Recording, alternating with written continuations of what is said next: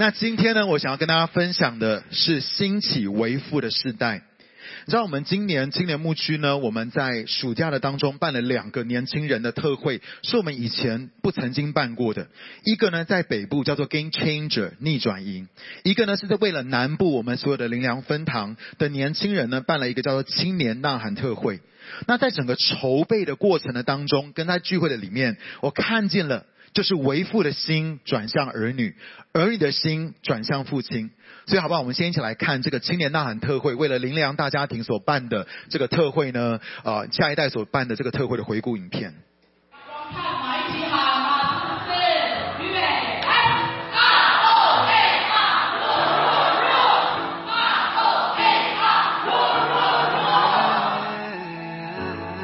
这些是我们南部分堂的年轻人。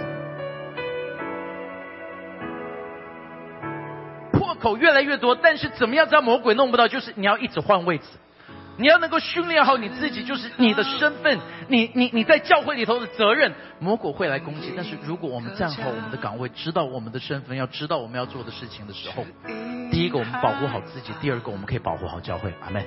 他们说那一群人 put the world upside down，把整个世界翻转过来，那一群人是癫狂的人。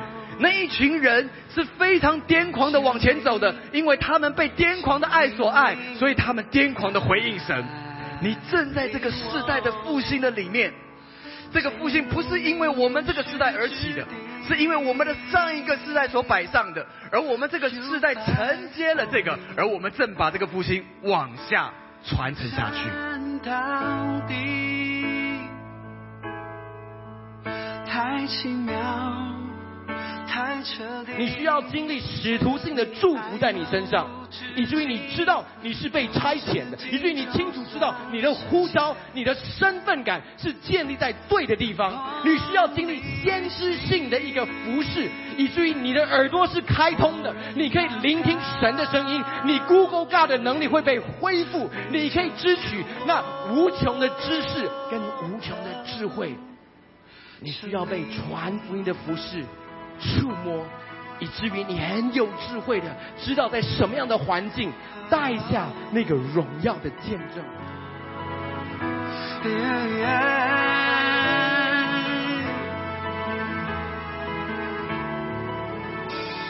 在这个很强的恩高下面，你会领受到意象。但是我可以给你保证一件事情，在这三天之后，你会遇到很大的困难，你会看到事情延迟。你会看到你认为应该是往上的，可事实上却往下了。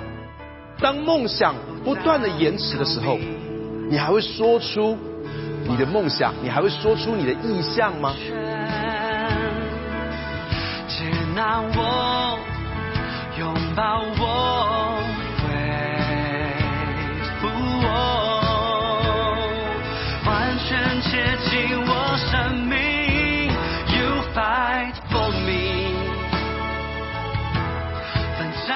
我觉得那个接纳，就是上一代的接纳和倾听，对下一代来说是非常的重要。太彻底，你爱永无止境，无止境就算世界分崩离析。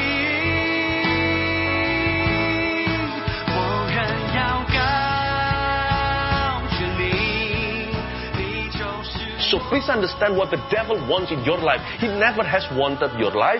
He has never wanted your health. He has never wanted your wealth. He wants you dead on the inside. He wants you to no longer have faith.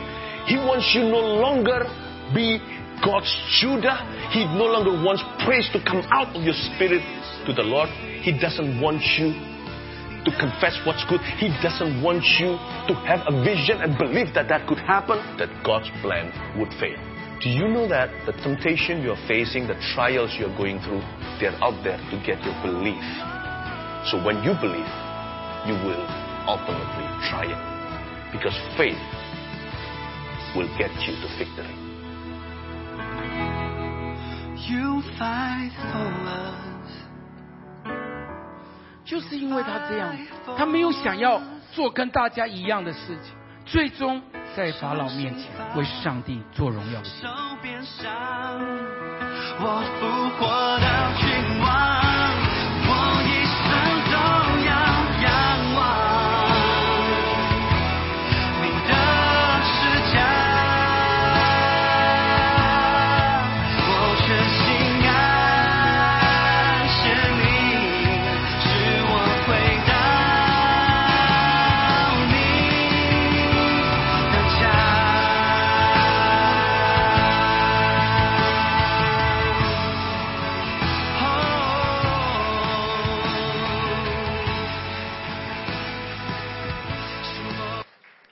谢主，伯特利教会的 Bill Johnson 牧师他说，使徒就是一个为父的角色。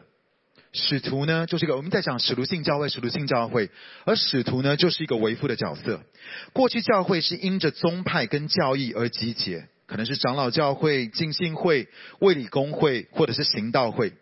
然而你现在去看，现在以宗派或是系统组织来动员，你看叫不叫得动？为什么呢？是因为现在大家却是因着父亲而集结，是因着父亲而集结。我看见我的父亲所带领的回家运动，每一次聚集吸引了两岸三地的华人，甚至连列国的人都来参加。我看见 Bill Johnson 牧师所带领的伯特利复兴的运动，是跨越了宗派跟国家，这些来自于世界各地的人，是因着他那为父的恩高而聚集。因为你必须要知道，使徒就是父亲，使徒就是一个父亲。马拉基书第四章第五节到第六节，我们一起来读这段经文，请看呐，在耶和华大而可畏的日子来到以先，差派以利亚先知到你们那里去，他要使父亲的心转向儿女，儿女的心转向父亲，免得我来击打这地，以致完全毁灭。在这段经文里面所讲的，当然不只是指男人，而是神要在我们中间兴起为父为母的。特别是这个时刻，我们要看见父亲要回家，我们要领受一个为父的心，而儿女们才会回家，儿女们才会在家中找到他们的呼召跟他们的命定。你要知道，先知马拉基他所看到的，不是缺席的父亲，而是一个无父的时代。下一章。先知马拉基所看到的不是缺席的父亲，而是一个无父的世代。在过去人类的历史的当中，发生了很多的战争，男人都被征召去当兵打仗，有些的时候很多是一去不回的。所以在那个时代的里面，家里面是没有父亲的。可是我要告诉你，先知马拉基所看到的不是这个，他看见是有父亲，是有儿子，也是有女儿的，可是他们的心却是彼此疏离的。他们并没有转向彼此，而我要告诉你，我们正是活在人类历史的当中一个最无父的世代。很多的父亲根本不知道什么叫做真正的为父，很多的男人，很多的这些不知道什么叫做为父为母。我要跟大家分享一个发生在一九九零年代的一个真实的故事。那那个照片等我 Q 的时候再放出来，OK？在南非呢某一个国家公园保护公园呢的大象数目越来越少。越来越少，已经到濒临绝种的地步了。所以，于是呢，他们就展开了一个富裕的计划，要恢复大象的数量。结果呢，效果太好了，因为大象它没有什么天敌，所以就数量开始变得太多，已经开始对这个地区的生态产生了负面的影响。所以他们就想要把一些的大象运送到其他的地区，分散一点，让密度不要这么高，生态就可以恢复平衡。可是你要知道，运送大象没有那么简单。他们开会讨论，后来决定呢，用直升机来运送到另外一个国家公园，OK，就是一只一只的这样子运送过去。但是因为成年的大象太重了，他们的载具根本负荷不了，所以他们就想说，那我们就运年轻的大象好了。年轻的大象比较轻，载具比较能够负荷。反正他们想说，反正应该也没有差。就在他们做了这件事情的几个礼拜之后呢。几个月之后呢，他们发现那个地区的犀牛大量的死去。你要知道，犀牛濒临绝种的状态是比大象更严重的。要使犀牛能够富裕，需要花更久的时间。所以一开始呢，他们就以为说，哦，是不是因为是某种病毒或是传染病杀死了这些的犀牛？但是当他们开始调查之后，他们发现这些死了的犀牛呢，是被刺入胸部跟肩部而死的。所以他们就开始想说，会不会是那些盗猎者所做的呢？可是不 make sense，不合理啊！因为那些犀牛角都还留在这些的尸体上面。他们就想说，那怎么办呢？到底是发生什么事情？于是他们就在犀牛活动的地方设置了摄影机。于是他们就拍到了这些的画面。我们来看这个照片，他们拍了这个画面。下一张，下一张，下一张。他们就拍到这些的画面。OK 啊，可以啊，可以了啊，我们就我们换到别的画面好了，太残忍了。OK，这些年轻的雄象进到一个新的环境的里面，他们就变得非常的暴力，不但杀了犀牛，也对其他的动物造成了伤害。他们就想说，为什么会发生这样子的事情呢？后来发现，他们介绍这一群年轻的雄象进到一个文化跟环境的里面，可是却是没有年长成熟的雄象在场。我刚刚说了，原因就是因为太重了，所以根本载不过去。年轻雄象呢才会变得这么的狂暴。解决的方式有两种，第一种呢是比较残忍的，就是复仇者联盟的这个第三集哦，那个大反派赛诺斯他用的方式就是筛杀。所谓的筛杀，就是他们只要杀掉一些年轻的雄象，让大象密度不要这么高，自然就会保护到犀牛。所以两呃，二零零五年的七月的时候，为了保护比大象更珍贵的犀牛，南非佩林斯堡国家公园的工作人员呢，射杀了三头曾经杀死犀牛的年轻雄象。这三三头大象呢，累计杀死了多达六十三头的犀牛。一九九二年到一九九七年间，佩林斯堡国家公园的年轻雄象就杀死了五十头的白犀牛，平均每一年是十头。然而，让我告诉你，其实还有另外一个更好的方法是什么呢？就是引进年长的大象来管教他们。这一些是四十岁以上的成年雄象，它们的体型更庞大，而且经验丰富，在大象的群中地位很高。只要有他们在，年轻雄象就不敢放肆。譬如说，一九九八年的皮林斯堡国家公园从克鲁格国家公园引进了六头年龄较大的雄象，很快的就抑制了狂暴期年轻公象。后续呢，就再也没有发生犀牛死亡的事件。两千年五月，另外一个国家公园从克鲁格呢引进了十头年龄在四十五岁以上的成年雄象，犀牛死亡的数数目呢就开始下降。两千年的九月之后到隔年，就再也没有犀牛被大象杀死了。所以这个故事的作者呢，就记载了一段非常有趣的话。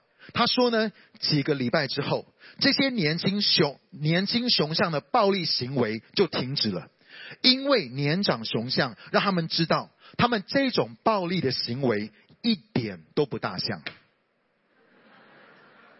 诶，他们不知道怎么做大象，所以一点都不大象。在很短的时间之内呢，这些年轻雄象开始跟年长的雄象学习怎么做大象。亲爱的弟兄姐妹，你不觉得这是一个很美的故事吗？当你把父亲的角色从家中挪去的时候，会发生什么事情？美国有百分之九十被关在监狱当中的都是男人，百分之七十五以上的犯人是在没有父亲的家庭当中长大的。百分之六十自杀的人是在没有父亲的家庭当中长大，自杀的比例是平常人的五倍。游民跟离家出走的青少年，百分之九十家里面是没有父亲的，比起有父亲在家的人多出了三十二倍。百分之八十五有行为偏差的孩子，都是来自于无父的家庭，比有父亲在家的高出了二十倍。有百分之八十强暴的事件都是来自于无父的家庭，是比平常的家庭多出了十四倍。百分之七十九的高中肄业的人是来自于无父的家庭，比有父亲在家的多出了九倍。意思是说，当你把父亲的这个角色从家中出去的时候，整个社会都会生病，整个社会都会生病。所以，当你把父亲该扮演的角色从社会还有从家庭当中移除的时候，我想跟大家分享会产生什么样的副作用。第一个，我们来看的副作用是什么？就是男人会比较女性化，因为大都是妈妈跟阿妈带大的。男人呢会比较女性化，因为大多是妈妈跟阿妈带大的。我发现在这个时代的里面，在这个时刻，有很多性别认知方面的问题，是来自于无父的成长环境。再一次仔细听我说，无父不是代表爸爸不在，而是很多的时候在我们当中做父亲的、做男人的，不懂得什么叫做为父，什么叫做圣经里面真正的为父。第二个，我们看见副作用是什么呢？是堕胎的几率会大幅的增高。这个社会里面，堕胎的几率会大幅的增高，因为这些让女人怀孕的男人都还只是男孩，根本就没有预备好要做父亲。仔细听好哦，很多的女生，很多的姐妹认为堕胎是他们的错，是他们所犯的罪，他们里面非常的自责跟内疚。我常常在聚会的当中，当呼召的时候，我看到这些姐妹来到台前，我里面看到的时候也很心痛、很难过。可是我要告诉你，其实堕胎是无父的结果。有多少的女人是因为男生不要孩子而把孩子堕掉的？若是男生愿意承担起责任，成为父亲，但星光牧师我不是很天真，我知道还是会有堕胎的事情发生，但是那个几率会降很多。我们来看第三点，怎么样子的一个副作用呢？就是缺乏父亲的管教，儿女会产生很多偏差的行为。一旦缺乏了父亲的管教，儿女会产生很多偏差的行为。OK，在家里面，你可能常会听到妈妈这样说：妈妈会说，等你爸爸回来，你就知道了。有没有？等你爸爸回来，你就知道了。OK，我发现呢，妈妈比较容易心软，有弹性，而且也比较好商量。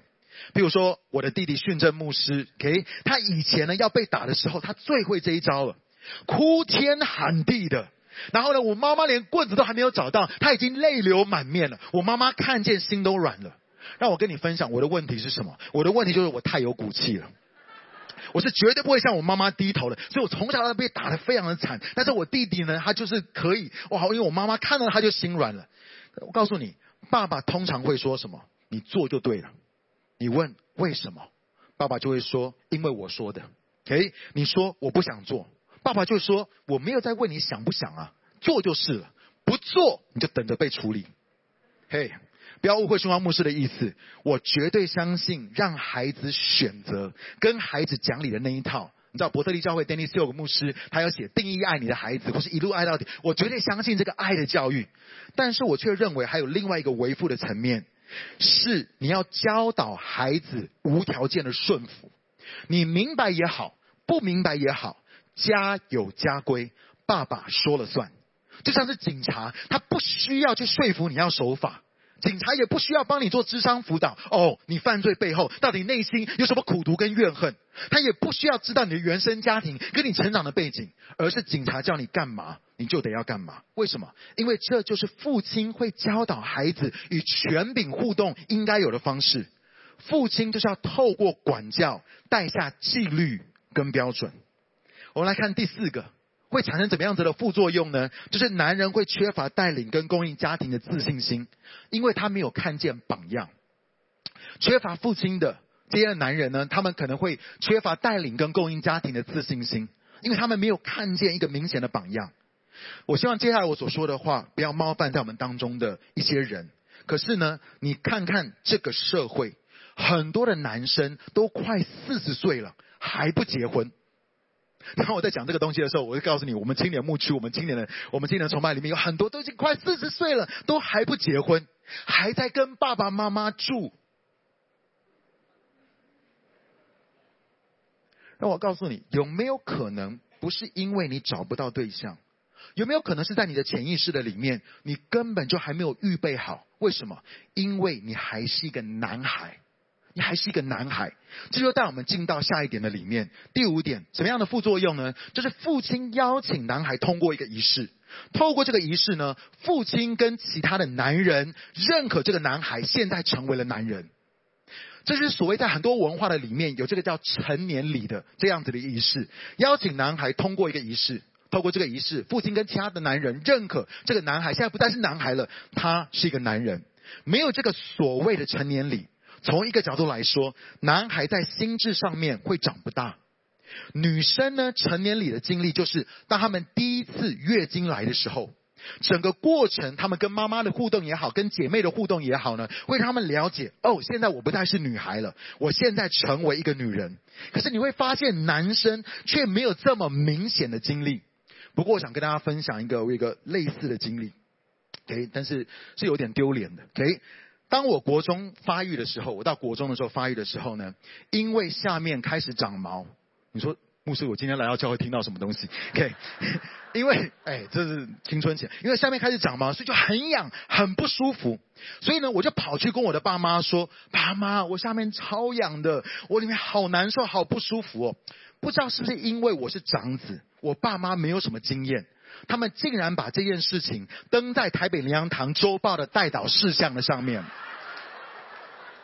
所以那个礼拜的周报他们就写说周训光弟兄下体很痒，请大家为他祷告。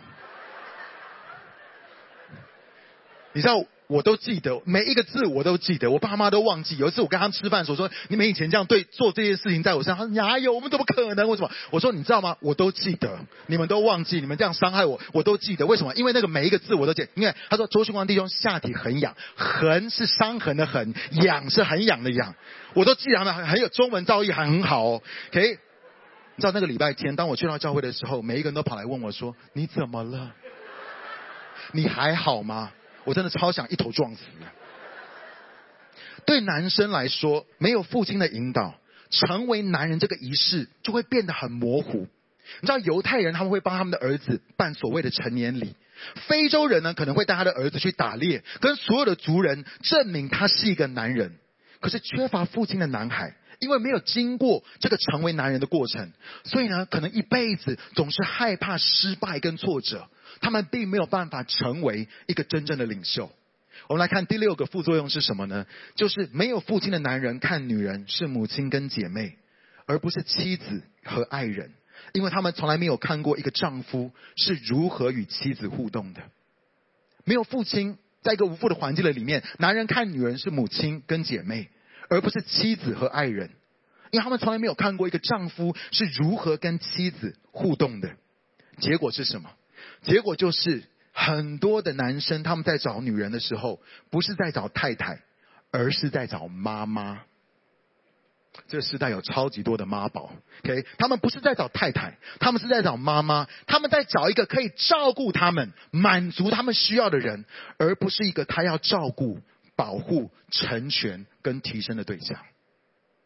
我们来看第七个副作用是什么呢？就是在一个无父的文化。所谓活出真我，就是我要凭我的感觉来生活。我一定要诚实的面对我自己的感觉。你会发现在这个时代里面，他们高举的是自我的感受，而不是诚实的面对神所赋予你的身份跟目的。一个无父的文化的里面，非常的高举活出我认为我是谁，或者我认为我的感觉是什么，自我的感受被高举起来，而不是诚实的面对神说你是谁，神所赋予你的身份跟目的。然而，我要告诉你，你知道你的感觉时常会骗你吗？你的感觉不是你的主人，你如何感觉也不代表你是谁，也不能够告诉你关于你的身份。我们来看以佛所书第三章十四到十五节，我们一起来读这段经文，请。因此，我在父面前屈膝，天上地上所有的家族都是由他命名的。你知道圣经里面的名字？都是有意义的，它代表的是一个人的属性、身份、命定跟呼召。而保罗说，所有的名字都是从天赋而来的，所有的名字都是从天赋而来的。神说，你不再叫亚伯兰，你要叫亚伯拉罕，就是多国之父。神说，你不再叫雅各，你要叫以色列，也就是神的王子。耶稣对彼得说，你不要再叫彼得，你要叫基法，就是磐石。你不要再叫扫罗，你要叫保罗。你会发现，它跟你的感觉无关，而是跟那位赋予你名字跟命定的父亲有关。而这个就带我们来到了最后一点：父亲他要帮助人找到他们的身份。父亲呢，这个角色是要帮助人去找到他们的身份。你知道，小孩子最爱问的问题就是：那是什么？这是什么？那是什么？对不对？可是当这个孩子进入到青春期的时候，他们的问题就会改变。他们开始想要知道的是我是谁，我是谁。当孩子还小的时候，妈妈的照顾跟耐心的陪伴扮演了非常重要的角色。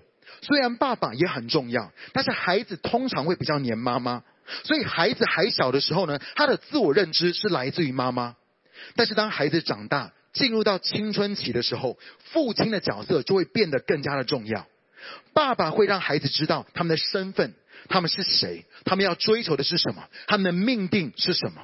我发现现在有这么多的人读完大学跟研究所，可能花了四年、七年或是八年，还是不知道自己要干嘛。我们以为只要学的够多，知识够丰富，好，我们就会知道我这一辈子到底要做什么。可是我要告诉你，事实并不是这样子，因为你的身份、你的自我认知是来自于父亲，你的身份、你的自我认知是来自于父亲。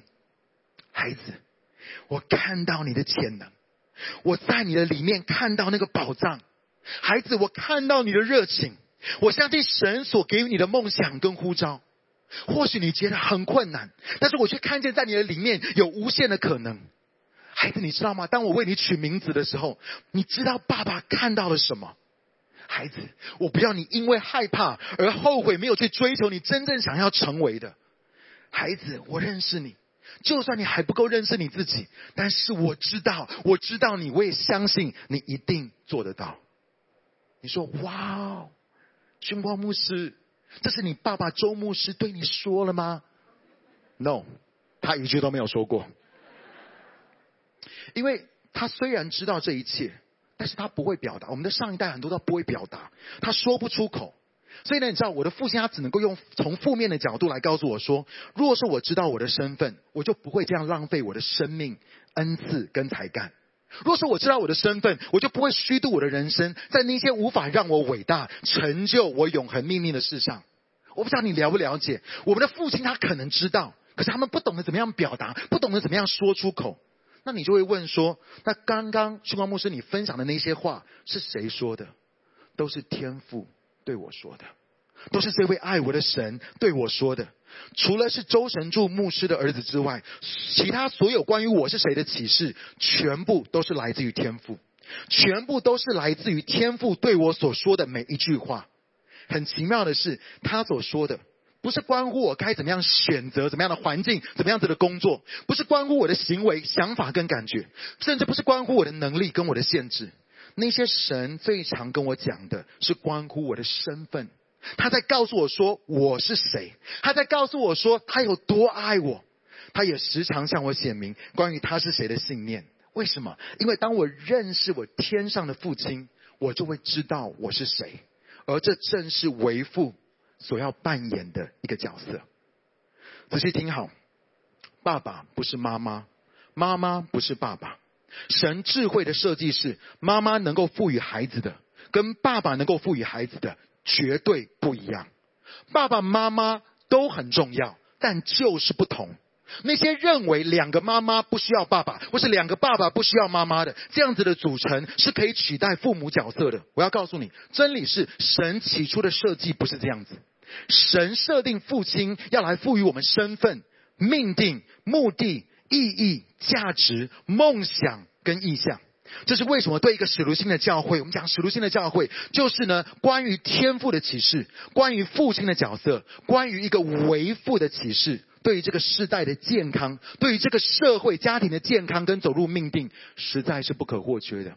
我再说一次哦，神设定父亲向来赋予我们身份、命定、目的、意义、价值、梦想跟意向。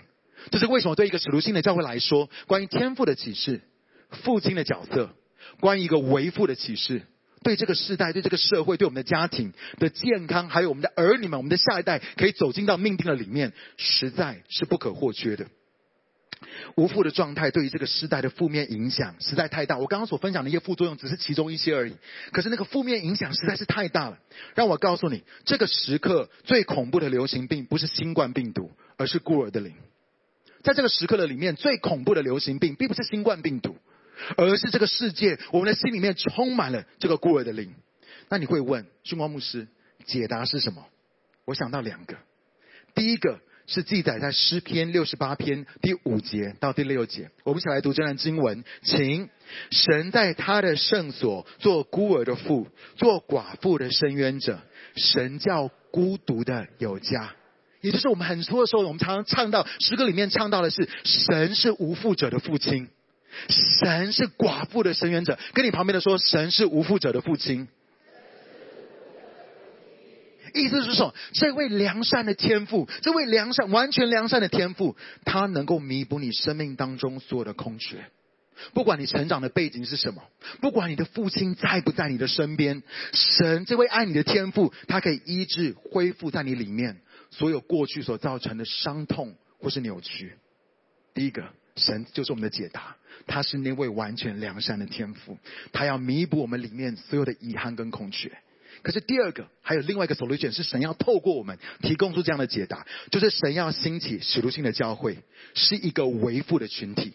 神说：“我要兴起一个使徒性的教会，是一个维护的群体。这位圣父、圣子、圣灵，有一天感动我的爸爸，做出一个先知性的宣告。神说：我要终结无父无子的时代。在这个时刻，圣灵、耶稣跟天父，他说：我要终结这个无父无子的时代。我看见有一个革新正在发生，有一个转化的运动正在被启动。”这些年间呢，我看见神，他透过天国文化，透过回家的运动，透过 Bill Johnson 牧师他们的伯特利的复兴运动，我的父亲透过 Asia for Jesus，甚至透过一些我们所在敬拜里面唱的歌，你会发现最近我们唱很多的这些的敬拜的歌曲，关于天赋的启示，关于天赋的爱的启示，这一些的歌曲是这一些的东西呢，神正在透过这一些在改变他的教会。就像是浪子故事里面那个弟弟、那个小儿子一样，他们开始被转变成父亲，因为他们亲身的经历到天父那无条件的爱。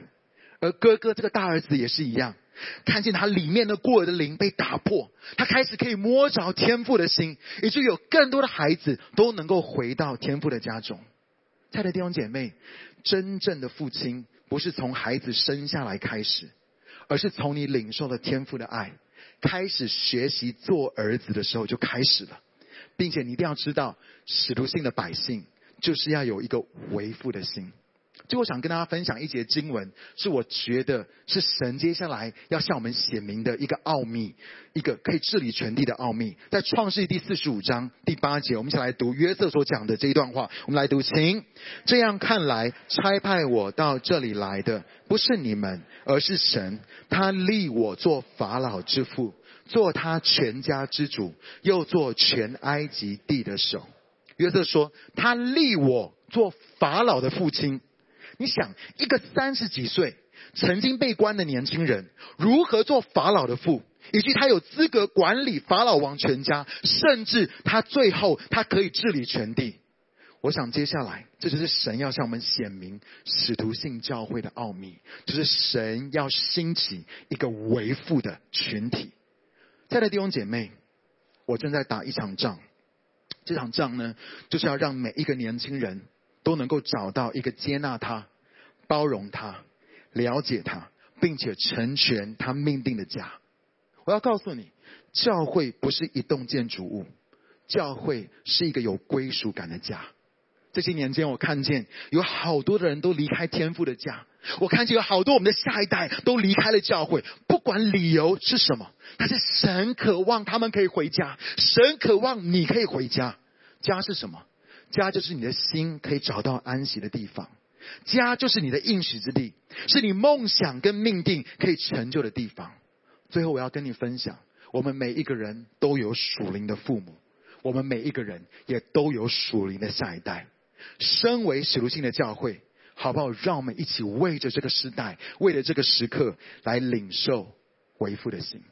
我跟我们当中的那些国中生、高中生说：“光哥要你领受这个为父的心。”他说：“我我是学生。”我是国中生，我是我说我要你为你的校园，我跟我们的社青说，我要你为你的职场领受一个维护的心。为什么？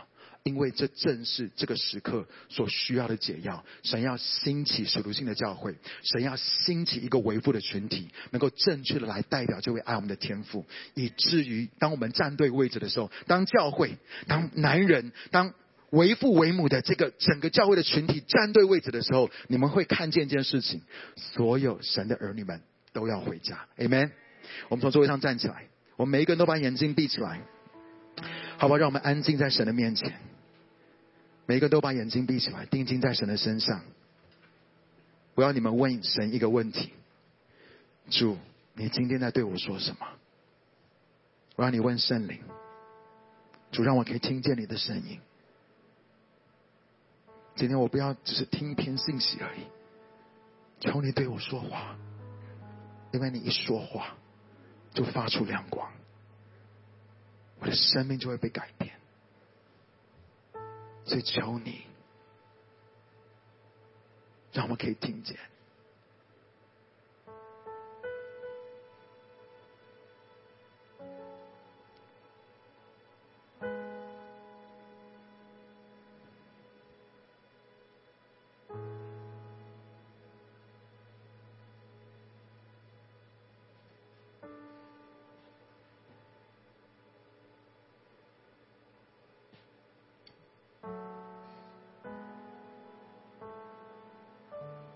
圣灵在对我们当中一些人说：“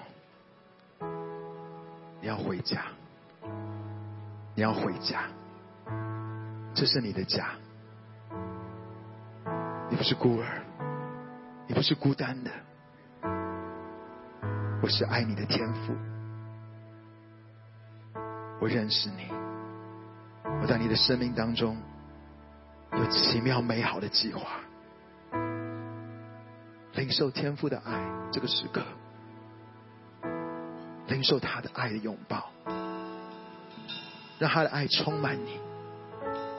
神说：“我是无父者的父亲，我是无父者的父亲。我要弥补你生命当中成长背景的当中所有的空缺跟遗憾。我有能力医治你，我有能力恢复你。”让你的心不再伤痛，我要与你同在，所以回家吧，孩子，这里是你的家，回家吧。在我们当中，有些人，神也对对你说：我要你为着你的职场，为着你的家庭，为着你的校园，领受一个为父为母的心。神要兴起，是一个使徒性的教会，而使徒就是一个为父的角色，让我们成为一个为父的群体。你说，神啊，我不知道该怎么做，只要你愿意，这位爱你的天父，他会帮助你，他会给你智慧，他会给你策略，他会给你机会。因为他要你在你所在的环境的里面，正确的代表这位完全良善的天赋，领受一个为父的心，不只是为了你周围的人，更是为了我们的下一代，为了适林灵粮堂的下一代，为了整个灵粮大家庭的下一代，领受一个为父的心，领受一个为母的心，要来成全，要来让每一个孩子们都可以找到他们在家中的那一份。我们渴望看见我们的下一代走进到神的命定的里面。主，我们知道三一神要宣告，他们要终结这无父无子的时代，不再有代沟，不再有疏离，而是为父的心要转向儿女，儿女的心要转向父亲。神要挪去那个咒诅在我们的家庭，在这个社会的里面，神要宣告。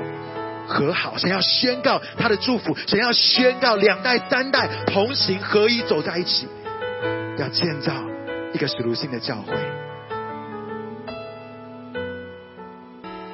谢谢你，是你把我们聚集在你的家里面。感谢赞美你，因为我们不是孤儿，我们是有父亲的。是的，主啊，在你的面前，我们要把我们今天的感觉，我们要把它放下来。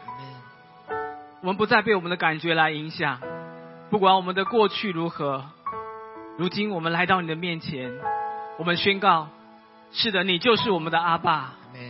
主啊，在你那里我们可以找到我们的命定，因为你是在爱的里面创造我们的神。主啊，赞美你。是的，因此我要宣告：我是你的孩子，我是你所宝贝的。从你那里而来，有从你来的命定在我的身上。你告诉我，是的，在你的里面，我就有无限的可能。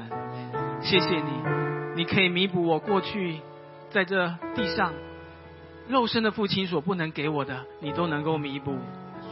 过去的伤害，你也都能够医治。主啊，是的，我也在你面前说，我需要你，因为是的，我自己也是不够的，我也是软弱缺乏的，但是主啊，我愿意开始学习成为一位父亲，就是来到你的面前，来依靠你，来仰望你，天天来跟随你。主啊，以至于可以从你那里得着从你而来的带领和引领。谢谢主，宣告无父无子的世代从我们这时候断开来。主啊，我们要成为我们下一代的祝福，我们要成为世世代代的祝福。因着有你，我们就可以成为祝福。谢谢你恩待我们在这里的每一位。愿我主耶稣基督的恩惠、天赋上帝的慈爱、圣灵的感动与带领，常与我们众人同在，从今时直到永永远远。我们一起说阿门。再次拍手给我们的上帝，哈利路亚！谢谢主。